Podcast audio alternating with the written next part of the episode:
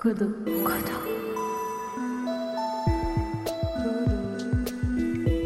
Kodo.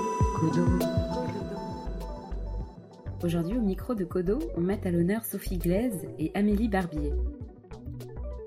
Je suis infirmière et je me suis retrouvée seule, sans voiture car accidentée, et je devais continuer mon travail pendant que lui me quittait pour aller voir les renards et les furets dans la forêt. Il devait revenir après deux semaines, il n'est jamais revenu. Voici le rêve. Je me surprenais à aller dans cette forêt et à tuer tous les renards de la forêt où mon compagnon était parti. Je récupérais la peau de ces renards et je me fabriquais un magnifique manteau de fourrure de renard. Ensuite j'allais dans son camping-car et je défilais devant lui. Je me disais intérieurement, tu vois, tu m'as quitté pour des renards, eh bien il n'y en a plus, je les ai tous tués. Alors vous l'avez deviné, il s'agit d'une étude sur les rêves en période de pandémie. Vous y entendrez des récits de rêves, mais aussi des récits de cauchemars. Mais rassurez-vous, rien qui ne vous empêchera de dormir la nuit. Sophie a travaillé avec du matériel onirique, c'est-à-dire relatif aux rêves, dans le cadre du Lighthouse Project mené par l'écrivain Lancelot Hamelin et le metteur en scène Duncan Evenou entre la Villa Médicis et le Théâtre des Amandiers en 2016-2017. Il s'agissait de recueillir tous les mois, pendant la campagne d'élection présidentielle, des récits de rêves dans les rues de Nanterre afin de constituer des archives oniriques à partir desquelles performances théâtrales et installations ont été créées. Sa recherche de master en anthropologie porte sur les perceptions et les réponses locales à des bouleversements environnementaux dans la toundra boisée de Yamal Nenets en Russie. Si ce travail ne se concentre pas spécifiquement sur les rêves, la question de l'imagination et de la mémoire est un fil rouge dans les projets qu'elle a menés jusqu'à présent. Amélie, quant à elle, a réalisé un court-métrage sur les rêves d'un homme aveugle réfugié à Paris, Dreams of a Blind Man. Ce film retrace son long voyage à pied depuis l'Iran à travers ses images mentales, rêves et souvenirs. Il a été réalisé en 2017 à partir d'une enquête de l'association Valentin AUI à Paris. Actuellement, Amélie commence une thèse d'anthropologie à l'EPHE qui porte sur les rêves et les perceptions de l'environnement dans un village du district Koryak en extrême-orient russe. Ce projet de thèse est aussi un projet de film collaboratif. Elle cherche à privilégier une approche écologique des rêves pour comprendre les théories oniriques locales et saisir l'influence des songes sur les relations sociales avec le visible et l'invisible, ainsi que sur les perceptions d'un territoire en plein bouleversement climatique et politique. Bonne écoute. Depuis le mois de mars 2020, la situation sanitaire liée à la pandémie de Covid-19 a entraîné une crise économique et sociale à l'échelle mondiale. Au cours du premier confinement en France, nous avons observé un intérêt croissant et inhabituel pour les rêves. L'arrêt des activités professionnelles et l'immobilisation à domicile semblent avoir aménagé un espace de réflexion et de partage autour de l'activité onirique. Sur les réseaux sociaux et dans les médias, ainsi que dans les conversations informelles, les récits de songes ont pris une place importante et inédite. De nombreuses études psychologiques et sociologiques ont été mises en place dans différents pays afin de mesurer l'ampleur de ce phénomène. On peut citer le projet Guardians of Sleep du Museum of London, qui vise à collecter des récits oniriques pour une collection muséale, ou l'ouvrage Pandemic Dreams, qui fait suite aux recherches en psychologie de Deirdre Barrett à la Harvard Medical School. En France, l'équipe de Perrine Ruby en neurosciences et Bernard Lahire pour la sociologie, par exemple, ont également rassemblé d'importants corpus de rêves. L'approche anthropologique reste cependant peu développée. Notre recherche s'inscrit dans le cadre théorique de l'anthropologie des rêves, qui étudie la vie onirique en tant que phénomène social. Dans les sociétés occidentales, le rêve est souvent associé aux théories psychiatriques et psychanalytiques, qui le définissent en tant que phénomène individuel et introspectif, appartenant au domaine du subconscient, le siège de l'intimité et de l'inconscient individuel. Ce sont des conceptions héritées d'une longue tradition de division dualiste entre réel et imagination. Comme en témoignent notamment les descriptions du monde solitaire du dormeur par le philosophe grec Héraclite, l'imaginaire et la vie mentale sont depuis longtemps pensés en Occident comme des activités nettement séparées d'une réalité socialisée. Cette conception du monde onirique a eu pour incidence une certaine marginalisation de l'étude des rêves dans le domaine des sciences sociales. Mais au cours du XXe siècle, les anthropologues ont rencontré d'autres rapports aux activités imaginatives. Dans de nombreuses sociétés, Celles-ci sont valorisées et considérées comme des phénomènes sociaux. Les rêves y constituent une réalité éminemment collective qui fait l'objet d'échanges et d'interprétations porteuses de sens. Hallowell proposait ainsi, dès 1960, pour comprendre le rapport au monde des Ojibwés, d'intégrer les narrations oniriques dans la biographie des individus, au même titre que les événements vécus au cours de la réalité éveillée. En 1962, un colloque international intitulé Le rêve et les sociétés humaines s'est tenu en France à Royaumont et a donné lieu à un ouvrage collectif édité par Roger Caillois, publié en 1967. Les auteurs, dont Hallowell faisait partie, cherchaient alors à, je cite, cerner les différents aspects du rêve, physiologique, psychologique, logique, sociologique, et ses expressions particulières dans les différentes civilisations. Car il y a un espace du rêve, comme il y a un temps du rêve. Malgré ces initiatives, l'anthropologue américaine Barbara Tedlock remarquait qu'une grande partie des approches ethnographiques de l'activité onirique s'inscrivait dans une tradition freudienne. Il a selon elle fallu attendre la fin des années 1970 pour que les ethnographes commencent à, je cite, concentrer leur attention sur l'étude des systèmes d'interprétation des rêves comme processus de communication complexe. À partir des années 1990, Tedlock remarque une forte augmentation des travaux ethnographiques anglo-saxons portant sur le rêve.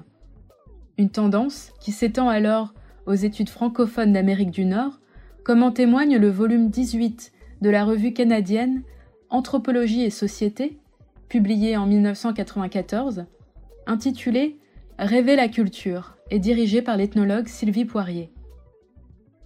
En France, l'anthropologie des rêves est notamment marquée par les ouvrages du neurobiologiste Michel Jouvet, qui cherche à dégager des mécanismes oniriques en confrontant anthropologie, neurologie et hypnologie.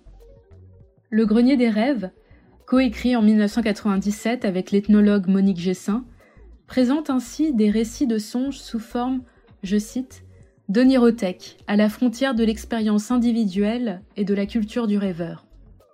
Un an plus tôt, la revue Terrain dédiait son 26e volume à la question, avec le titre Rêver. Plus récemment, une équipe de recherche du laboratoire d'ethnologie et de sociologie comparative a lancé en 2011 la publication de la collection Anthropologie de la nuit, qui offre des récits ethnographiques sur la vie nocturne et la perception des songes dans différentes sociétés. On note également des ethnographies sur les usages sociaux des rêves en contexte méditerranéen, telles que celles d'Ariana Cecconi et Deborah Puccioden. Au cours du premier confinement printanier, il nous a semblé intéressant d'observer que confronté à une crise grave d'un genre inédit, notre propre société se tournait soudain collectivement vers ses rêves et en faisait un objet d'interrogation sociale. Nous nous sommes alors posé la question suivante les remises en cause entraînées par la pandémie ont-elles ouvert le champ à une nouvelle forme de rapport au rêve en Occident? Et si oui, est-ce qu'il s'agit d'un nouveau rapport passager ou durable? Ce questionnement requiert un effort de caractérisation de la crise que nous traversons. Le premier confinement peut être considéré comme un événement qui a suscité une reconfiguration soudaine de nos pratiques quotidiennes. Mais les mesures sanitaires restrictives ont finalement été prolongées tout au long de la dernière année. Alors, comment ces nouvelles normes, ce new normal, ont-elles affecté nos territoires oniriques? Et à l'inverse, les recompositions éventuelles de nos manières de rêver ont-elles un effet sur nos expériences spatiales et sociales dans la vie diurne Il nous semble ici tout à fait pertinent de parler de territoires oniriques, car le rêve nocturne est bien la recréation d'un monde ou d'une réalité parallèle, dotée d'une spatialité, d'une temporalité et de sociabilité qui lui sont propres. Ce monde onirique est construit à partir du monde de la vie éveillée avec lequel il ne cesse de communiquer. On peut dès lors penser que si les repères spatiaux et temporels qui structurent nos vies diurnes sont bouleversés, alors les repères spatiaux et temporels qui structurent notre vie nocturne en seront également affectés. Nous avons intégré ces questionnements dans une enquête ethnographique sur les rêves de confinement, lancée au mois d'avril 2020 avec notre directeur de recherche Charles Stepanov, dans le cadre d'un projet collectif au laboratoire d'anthropologie sociale. Nous avons collecté une centaine de témoignages grâce à un questionnaire diffusé par le biais des réseaux sociaux. L'analyse de ces données nous a permis d'établir quelques hypothèses préliminaires et a donné lieu à une courte publication dans l'éphéméride, la revue de l'école pratique des hautes études. Nous avons lancé le deuxième volet de cette enquête au cours du second confinement automnal. Notre nouveau questionnaire intègre des thématiques telles que le vécu du temps nocturne et des restrictions liées au couvre-feu, le travail de nuit et les changements dans l'activité onirique entre les périodes de confinement. Cette enquête est toujours en cours, puisque le couvre-feu n'a pas été levé.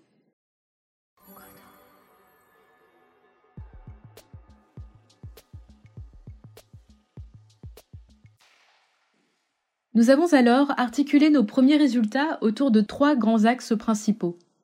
Le premier concerne la confusion accrue, pendant les périodes de confinement, entre vie onirique et vie éveillée, ainsi que vie diurne et nocturne. De nombreux informateurs rapportent l'apparition ou l'intensification d'insomnie, d'angoisse et d'inquiétude en lien avec la pandémie. Certains décrivent des idées obsessionnelles qui tournent en boucle au sujet de situations et de choses impossibles à faire à cause des mesures sanitaires. Le décalage des horaires de coucher à cause de ces mesures suscite des réveils plus précoces pour certaines personnes et un décalage dans les rythmes habituels. D'autres notent un épuisement, l'apparition d'insomnie, des réveils fréquents alors qu'avant leur sommeil était bon.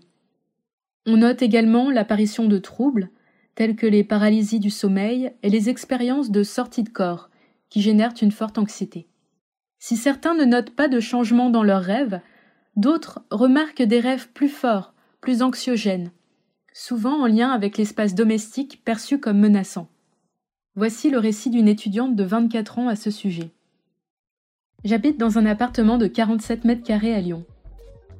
Durant le second confinement, j'ai rêvé pour la première fois de moi-même agissant dans mon appartement. D'habitude, je rêve que je suis en extérieur.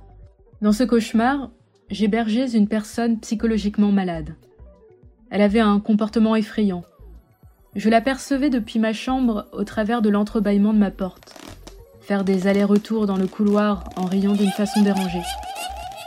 Plus elle faisait des allers-retours, plus elle était rapide et plus elle riait fort, jusqu'au moment où sa trajectoire a dévié vers ma chambre. Elle est entrée et m'a foncé dessus en riant. J'ai pu l'éviter et m'échapper de l'appartement pour aller chercher de l'aide au bas de ma rue. Ce cauchemar est fait de plusieurs épisodes. Je ne me souviens pas des transitions. Mais je me souviens m'être ensuite retrouvée dans ce même appartement, dans ma cuisine. L'ambiance de cette cuisine était malaisante. Les objets ne semblaient pas être à leur place. J'entendais des choses tomber, mais je ne voyais rien. Quelque chose de mauvais se trouvait être dans l'appartement. Je me suis sentie étouffée et j'ai commencé à me sentir menacée. J'ai couru jusqu'à ma chambre, ouvert la fenêtre afin de respirer et de m'échapper, mais ce qu'il y avait au bas de ma fenêtre m'a stoppé. La fenêtre de ma chambre donne sur la cour intérieure de l'immeuble, et dans cette cour, j'ai vu ma tante décédée il y a sept ans me faire signe. De plus, les lieux arpentés dans la vie éveillée et retrouvés en rêve semblent subir des déformations inquiétantes. Plusieurs participants disent rêver plus souvent d'activités banales mais les dimensions et les perspectives sont déformées, les objets quotidiens sont détournés de leur usage classique. D'autres rêvent qu'ils se déplacent dans une ville qu'ils ne reconnaissent pas, tout en sachant qu'ils la connaissent. On observe ainsi une continuité entre les activités de la vie éveillée et celles de la vie onirique, comme dans ce rêve d'une ouvrière maraîchère de 23 ans résidente en Ille-et-Vilaine. Mes rêves restent globalement basés sur ce que j'ai vu ou fait dans la journée passée, mais en mélangeant tout de manière bien absurde. Un exemple de la nuit dernière. Je vais récolter des bananes, radis noirs et carottes dans un supermarché. Les légumes sont suspendus dans une espèce de rayonnage éclairé, mais je ne les achète pas réellement, je les récolte. Ensuite, je me retrouve dans un immense rayon de chips de plusieurs mètres de haut. C'est en réalité un labyrinthe, je me perds.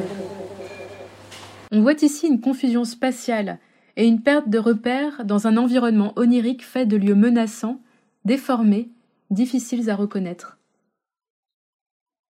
Lors des confinements, sans quitter l'espace domestique, il a pu être difficile de se détacher des émotions laissées par les expériences oniriques. Les contraintes spatiales ont effacé les frontières entre les lieux dédiés au sommeil et ceux réservés au travail. Le couvre-feu a par ailleurs transformé les rythmes de vie et brouillé les limites entre les temporalités diurnes et nocturnes. Ces angoisses, liées à un espace domestique devenu menaçant, vont de pair avec un espace-temps nocturne devenu menaçant également. Les informateurs notent l'apparition d'une peur de l'obscurité, d'une perte de repères dans le noir total, une angoisse claustrophobique de ne pas pouvoir sortir la nuit. De plus, la perturbation des rythmes du sommeil, provoquée par un ensemble de facteurs variés tels que le stress, le manque d'exercice, l'instabilité économique, etc., a pu amplifier la perte des repères entre éveil et rêve, et provoquer l'apparition de troubles tels que les cauchemars et les insomnies. Les rêves ont laissé une impression qui persiste dans la journée et influence l'humeur. Il est plus difficile de sortir de ses rêves quand on ne va pas travailler. Une continuité entre jour et nuit a été notée pendant cette période, un espace, un interstice spatio-temporel, une zone créée par les contraintes du confinement, pour reprendre les termes des informateurs, où rêve et réalité deviennent perméables, comme quand on est très fatigué et qu'on ne fait pas bien la différence entre fiction et réalité, dit un informateur. Le confinement a été vécu comme un espace crépusculaire de flottement, une période teintée par les souvenirs de rêve. Plusieurs personnes ont noté un ressenti plus fort et plus lucide des rêves que d'habitude, et de meilleurs souvenirs des songes. On y repense pendant la journée. Pour certains, il faut désormais faire l'effort de réguler les frontières entre rêve et réalité. Un informateur écrit que La place que prend de plus en plus mon imagination a plutôt tendance à être source de stress, du fait de l'écart entre mes rêves et la réalité. Et j'essaie de calmer mon imagination et mes rêves plutôt que de les cultiver. Selon le rêve, cette influence peut donc être plus ou moins stressante ou apaisante, persistante ou éphémère.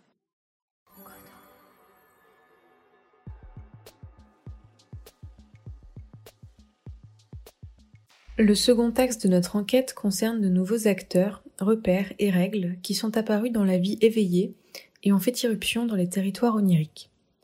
On trouve des rêves récurrents de maladies et de contamination, des scénarios liés à des symptômes, tout, mal de gorge, des objets, masques, attestations, ainsi que la distanciation sociale. La mort est une thématique centrale des récits collectés. Ainsi, une chercheure de 42 ans a commencé à rêver qu'elle avait des symptômes. Nous citons. À chaque fois, c'est le même scénario. Je suis dans une réunion de famille, un repas, c'est un grand espace comme un gîte que nous aurions loué, ou une salle de restaurant privatisée, ce que nous faisons très, très rarement. Tout le monde, ou beaucoup de monde, est là. Des personnes qui ne se fréquentent pas et ne s'apprécient pas, et qui d'ailleurs ne mangeraient jamais ensemble. Il y a aussi parfois des personnes que moi-même je ne fréquente plus et que je n'ai pas vues depuis dix ans ou plus. Je n'aime pas les grandes réunions de famille comme ça. Dans mon rêve, à un moment, je commence à tousser, j'ai mal à la gorge. Ma première pensée, c'est ça y est, je l'ai attrapé. C'est une pensée que j'ai parfois éveillée quand je suis un peu fatiguée ou que j'ai un peu mal à la gorge. Ce qui survient ensuite dans le rêve, c'est que j'explique aux gens de ma famille qui sont là qu'en fait ce n'est pas le Covid, car je suis confinée et je vis en ermite depuis des mois, que cela ne peut pas être le Covid en fait. Dans mon rêve, il n'y a pas de panique. Fin de citation. De nouveaux repères spatio-temporels régulent les territoires oniriques. Le couvre-feu est un élément perturbateur ou initiateur d'action qui peut donner un rythme particulier au rêve. Une femme parisienne de 30 ans travaillant dans le milieu culturel écrit ainsi qu'on vivait dans un monde ultra-anxiogène dont les règles de vie, nommées le mythe, étaient réinventées en permanence, genre toutes les cinq minutes. Dans le monde du mythe, si tu ne rentrais pas à l'intérieur à temps et que tu étais enfermé dehors, chaque nuit était une course contre la montre pour survivre au changement permanent du mythe qui devenait potentiellement dangereux pour toi en un instant. Ce rêve est évocateur d'une tentative de traiter des informations qui ne sont pas toujours intelligibles ou logiques dans la vie diurne, de composer avec un contexte aux mesures changeantes qui régulent nos vies malgré nous. La question de la légalité et la sensation d'infraction sont devenues importantes dans les territoires oniriques. Les acteurs de la restriction de la mobilité y sont apparus, on note des rêves récurrents d'impuissance face à la police, de fuite impossible, d'incapacité à courir, comme en a fait l'expérience une rêveuse anthropologue de 35 ans originaire d'Auvergne-Rhône-Alpes. Oui, je rêve de façon récurrente de situations où je dois aller prendre le train, un avion, un bateau, un métro, mais je n'y arrive pas. Je n'arrive pas à faire ma valise. Je n'arrive pas à partir. Le temps passe et je suis consciente que le train, l'avion, le bateau, etc. va partir sans moi. Parfois j'arrive à prendre un premier moyen de transport, mais je rate la correspondance. J'erre alors dans la gare, l'aéroport, en ne pouvant plus partir. Des espaces oniriques sont construits sur le modèle de l'isolation. Le songe se déroule dans des maisons éloignées en campagne, mises en danger par des attaques venues de l'extérieur, des présences angoissantes qui placent le rêveur en position de huis clos, comme le raconte une juriste au chômage parisienne de 29 ans. J'ai rêvé à deux reprises de la maison de campagne familiale, très isolée au milieu des champs et ceinte d'un mur délimitant une grande cour intérieure sur laquelle donnent le logis et les granges. Il s'agit d'un ancien corps de ferme du XVIIIe siècle, autrefois utilisé pour de l'élevage de bestiaux. Les deux rêves mettaient en scène une situation de siège, la première fois par une meute de loups, la seconde par des individus malveillants. Ma famille, compagne et moi-même évoluons dans cette enceinte close, un sentiment de danger étant ressenti dans les bois alentours. Des attaques soudaines se manifestaient alors que nous étions barricadés dans la maison, qui paradoxalement avait ses nombreuses fenêtres grandes ouvertes. Je parvenais tant bien que mal à repousser les assauts au moyen de la vieille carabine à répétition du grand-père. Dans la version avec les brigands, j'étais seule à l'étage, en pleine nuit, et empêchais les individus de monter l'escalier. On constate ici une diffusion des problématiques anxiogènes de la vie éveillée dans la vie onirique, et des espaces rêvés modelés sur les restrictions spatio-temporelles liées à la pandémie.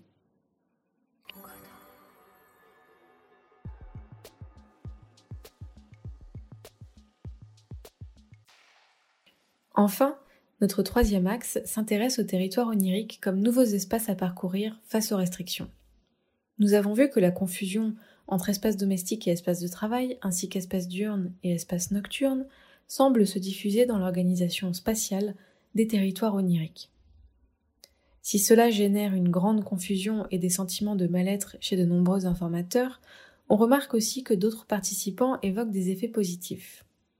Ainsi, les rêves deviennent aussi synonymes d'une possibilité de contourner les règles imposées dans la vie diurne. On note des rêves liés à la distanciation sociale et à des interactions avec des proches, des personnes auxquelles on pense dans la journée, des rencontres, des relations amoureuses et sexuelles.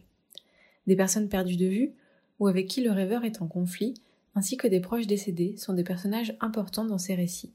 Une femme écrivain de 67 ans rêvait ainsi de l'enterrement de son père mort en 2011.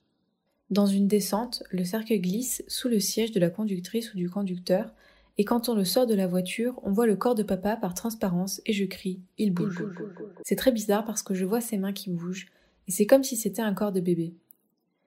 Deux images se superposent, lui et un corps de bébé. La nana qui conduit ouvre le cercueil et papa ressuscite. Je vais pour lui faire un abrazzo en espérant qu'il ne soit pas contaminé. C'est assez léger. Il porte une veste de femme avec un col de fourrure et il a l'air à la fois absent et furieux. Les rêves se révèlent être un espace de résolution de situations sociales bloquées, comme dans le cas d'une femme infirmière de 40 ans. Dans la réalité, pas dans le rêve, je précise que mon compagnon m'a quitté pendant la pandémie pour retourner vivre au grand air dans la forêt dans son camping-car. Son projet réel est de tout dématérialiser et de finir les 15 prochaines années de sa vie en sac à dos à voyager seul. Je suis infirmière et je me suis retrouvée seule, sans voiture car accidentée, et je devais continuer mon travail pendant que lui me quittait pour aller voir les renards et les furets dans la forêt. Il devait revenir après deux semaines, il n'est jamais revenu. Voici le rêve. Je me surprenais à aller dans cette forêt et à tuer tous les renards de la forêt où mon compagnon était parti. Je récupérais la peau de ces renards et je me fabriquais un magnifique manteau de fourrure de renard. Ensuite j'allais dans son camping-car et je défilais devant lui. Je me disais intérieurement, tu vois, tu m'as quitté pour des renards, eh bien il n'y en a plus, je les ai tous tués. D'autres cherchent à retrouver la vie d'avant les restrictions et rêvent de rues avec des terrasses bondées, d'espaces extérieurs, de situations en lien avec la nature. Dans deux récits en anglais que nous traduisons, une étudiante de 16 ans résidant en Italie décrit ainsi son expérience. Presque chaque nuit, je rêve que je peux sortir et ensuite je suis à une fête avec tous mes amis. Dans chacun de ces rêves, on peut sortir et le coronavirus est vaincu. Une anthropologue de 26 ans raconte J'ai rêvé d'un écrivain dont je suis en train d'analyser le livre. Je voyageais encore dans son pays pour le rencontrer, et il m'attendait à la piscine municipale, nu. Pendant qu'on faisait la queue, la femme au guichet m'a demandé Oh, vous êtes venu avec le bus? Il fonctionne normalement maintenant? Super. J'ai dit oui, les bus fonctionnent normalement maintenant. On remarque une habituation aux restrictions propres à l'espace onirique, comme si le rêveur retrouvait un lieu avec ses propres évolutions sociales et sanitaires. Un participant racontait s'être montré surpris lors d'un premier rêve en disant Ah, les cafés ont le droit de rouvrir. Puis dans un second, il n'était plus surpris face à cette réouverture. Certains se voient en mission pour l'humanité et rêvent de sauver le monde. Une femme éditrice de 29 ans raconte par exemple qu'elle savait qu'elle était dans un environnement menaçant et qu'il fallait venir à bout d'une mission inconnue pour revenir à la sécurité.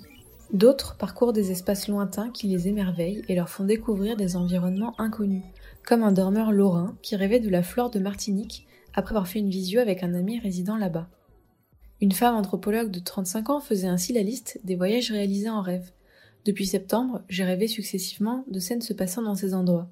Mexique, 20 septembre, Cannes, bateau, 3 octobre, Vérone, 3 octobre, Marseille, nage, 8 octobre, Saint-Tropez, bateau, 19 novembre, Paris, Bordeaux, 31 décembre, Madagascar, avion, 2 janvier, Cap-Vert, piscine, 3 janvier, Liban, 14 janvier, Norvège, train, 15 janvier, Tokyo, métro et train, 19 janvier.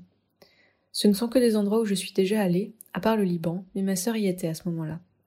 J'attribue ces rêves à ma frustration de ne plus bouger pour mon travail et pour mes loisirs, de ne plus prendre de train ou d'avion, d'être forcée à l'immobilisme alors que j'étais régulièrement en mouvement avant le premier confinement.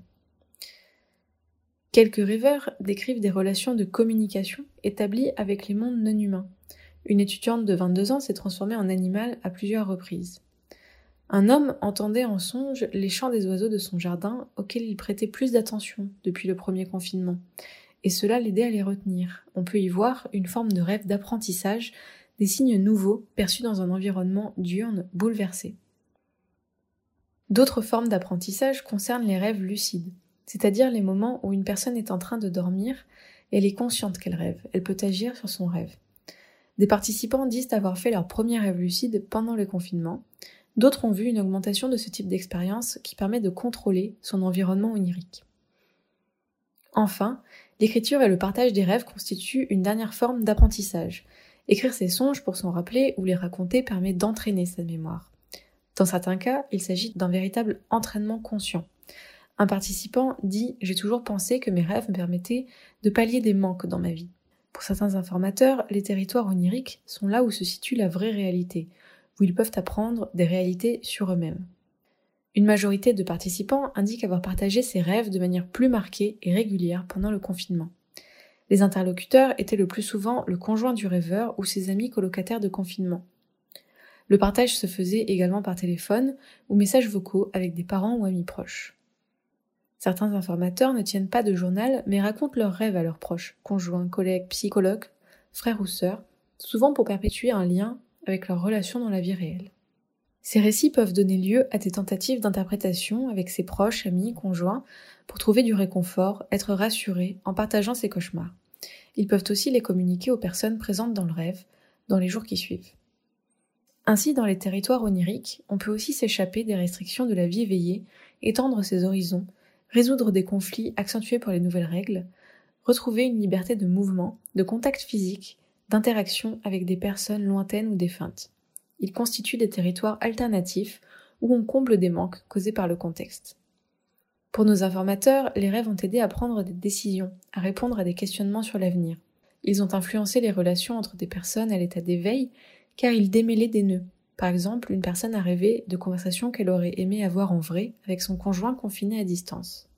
Alors que rêve et réalité semblaient auparavant entretenir peu de rapports pour les enquêter, un resserrement a été perçu pendant le confinement, comme si les deux se rejoignaient. Les rêves étant parfois ressentis comme plus plaisants que la réalité, une déception de revenir à cette réalité était ressentie au réveil. Ces expériences individuelles font partie d'un vécu collectif qui ne concerne pas seulement le rêveur, mais aussi le contexte social, médical, politique, économique et environnemental. Ces motifs partagés ont pu susciter des discussions comparatives, des identifications, Cette perception nouvelle du rêve comme interface entre l'individu et un destin commun a favorisé son accès à la dignité de sujets de conversation, d'articles de presse et de thèmes d'enquête nationale comme celle que nous présentons aujourd'hui.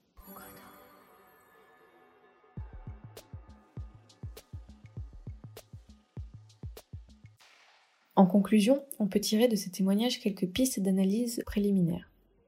Nous avons rencontré deux grands cas de figure parmi les expériences décrites par les participants. Dans le premier cas, les territoires oniriques sont envahis par les bouleversements liés à la pandémie. On y retrouve de manière amplifiée les problématiques de la vie diurne et les sensations de perte de repères spatiaux et temporels.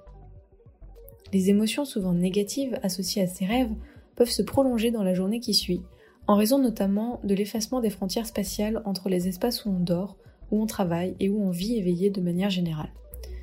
Elles peuvent aussi générer des troubles du sommeil tels que les insomnies, les cauchemars, les angoisses nocturnes. Il en résulte une influence plus marquée des expériences oniriques sur la vie diurne. Dans le second cas, les territoires oniriques constituent des terrains de résolution des bouleversements liés à la pandémie. L'imagination et les rêves ont ainsi pu constituer une forme de réponse cognitive face aux contraintes spatiales, sociales et temporelles liées aux mesures sanitaires. Le rêve devient plus aisément un objet de communication et dans certains cas individuels, il semble même pouvoir être investi comme un possible mode de communication avec les non-humains et comme une nouvelle manière d'arpenter des territoires inaccessibles. Ces expériences ont des effets bénéfiques et apaisants sur la vie éveillée du rêveur. Ainsi, au fil des témoignages, on remarque que les songes n'apparaissent plus comme uniquement composés de symboles liés à l'inconscient individuel, selon le modèle psychanalytique occidental, ils peuvent être vécus comme une forme de solution à une situation quotidienne figée, une sorte de remède onirique à cet aspect de la pandémie. La quarantaine est perçue comme un moment particulièrement propice à l'introspection, d'où de nombreux témoignages sur la sortie d'émotions confinées. De même, des formes de socialisation par les rêves ont été accrues pendant cette période. La crise de la Covid-19 semble ainsi avoir entraîné en Occident un déplacement du regard collectif sur le rêve. Le confinement a été l'occasion de faire apparaître l'activité onirique non plus seulement comme un miroir de l'individualité, mais aussi comme l'expression d'un vécu historique et d'émotions collectives, d'un nouvel imaginaire social. On peut se demander si l'engouement pour les rêves de pandémie s'est relâché à mesure que les restrictions et le contexte deviennent moins inédits et se fondent avec nos habitudes quotidiennes. C'est pourquoi, grâce à un financement de l'EHESS, nous allons bientôt lancer des entretiens qualitatifs plus approfondis avec une variété de rêveurs vivant à Paris et en région résidant dans divers types d'espaces et exerçant différents types d'activités professionnelles, afin de prolonger ce projet et lui donner une plus grande ampleur. Nous espérons également organiser une journée d'études sur ce thème lors de l'année scolaire 2021-2022. Nous souhaitons ainsi travailler à un portrait onirique collectif de la société française, reflet des préoccupations contemporaines d'une population bouleversée dans son rapport au monde visible et invisible. Nous vous remercions pour votre attention. Merci d'avoir écouté cette conférence jusqu'à la fin. Pour retrouver les documents, les PDF, images ou vidéos présentées lors des conférences, rendez-vous sur codotalks.com. Vous y retrouverez également les autres conférences du cycle. Si le podcast vous a plu, parlez-en autour de vous et mettez-nous un maximum d'étoiles sur vos applications préférées. On se retrouve aussi sur les réseaux sociaux at Codotalks pour découvrir les intervenants et les prochains rendez-vous inédits. Merci à toutes les personnes qui ont participé de près ou de loin à la réalisation de ce podcast. Vous êtes incroyables. Et surtout, n'oubliez pas de partager le savoir et reprenez connaissance.